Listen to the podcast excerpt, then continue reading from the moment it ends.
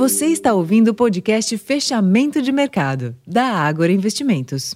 Olá, investidores. Rosalém falando. Hoje é quarta-feira, dia 6 de dezembro de 2023, e a sessão de hoje foi mista para os mercados globais. Nos Estados Unidos, a agenda econômica consolidou as expectativas por uma postura menos rígida do Fed na próxima semana, ao apontar desaceleração do mercado de trabalho, também às vésperas do payroll, o principal relatório nesse sentido, que sai na sexta-feira.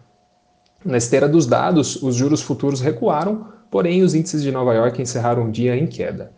Já na Europa, a sessão foi de alta após dados econômicos terem fornecido novos sinais que sugerem um Banco Central em posição de cortar os juros no ano que vem.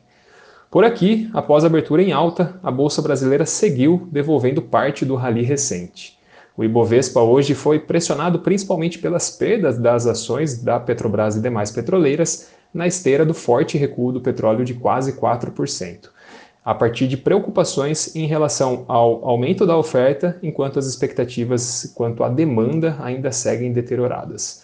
O nosso principal índice encerrou o dia em queda de, de 1,01%, aliás, aos 125.623 pontos, com um giro financeiro de praticamente 23 bilhões de reais.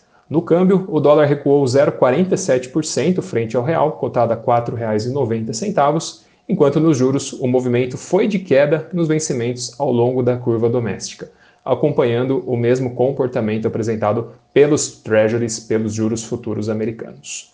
Pessoal, esses foram os principais destaques da sessão de hoje. Já vou ficando por aqui. Para mais informações, acessem o nosso relatório Fechamento de Mercado, já disponível lá no nosso portal, o Agora Insights.